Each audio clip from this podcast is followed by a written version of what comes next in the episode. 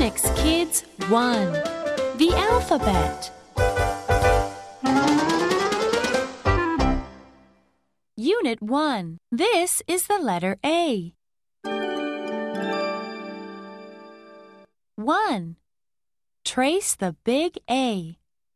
Please count and trace with me. One, two, three. A. A big A.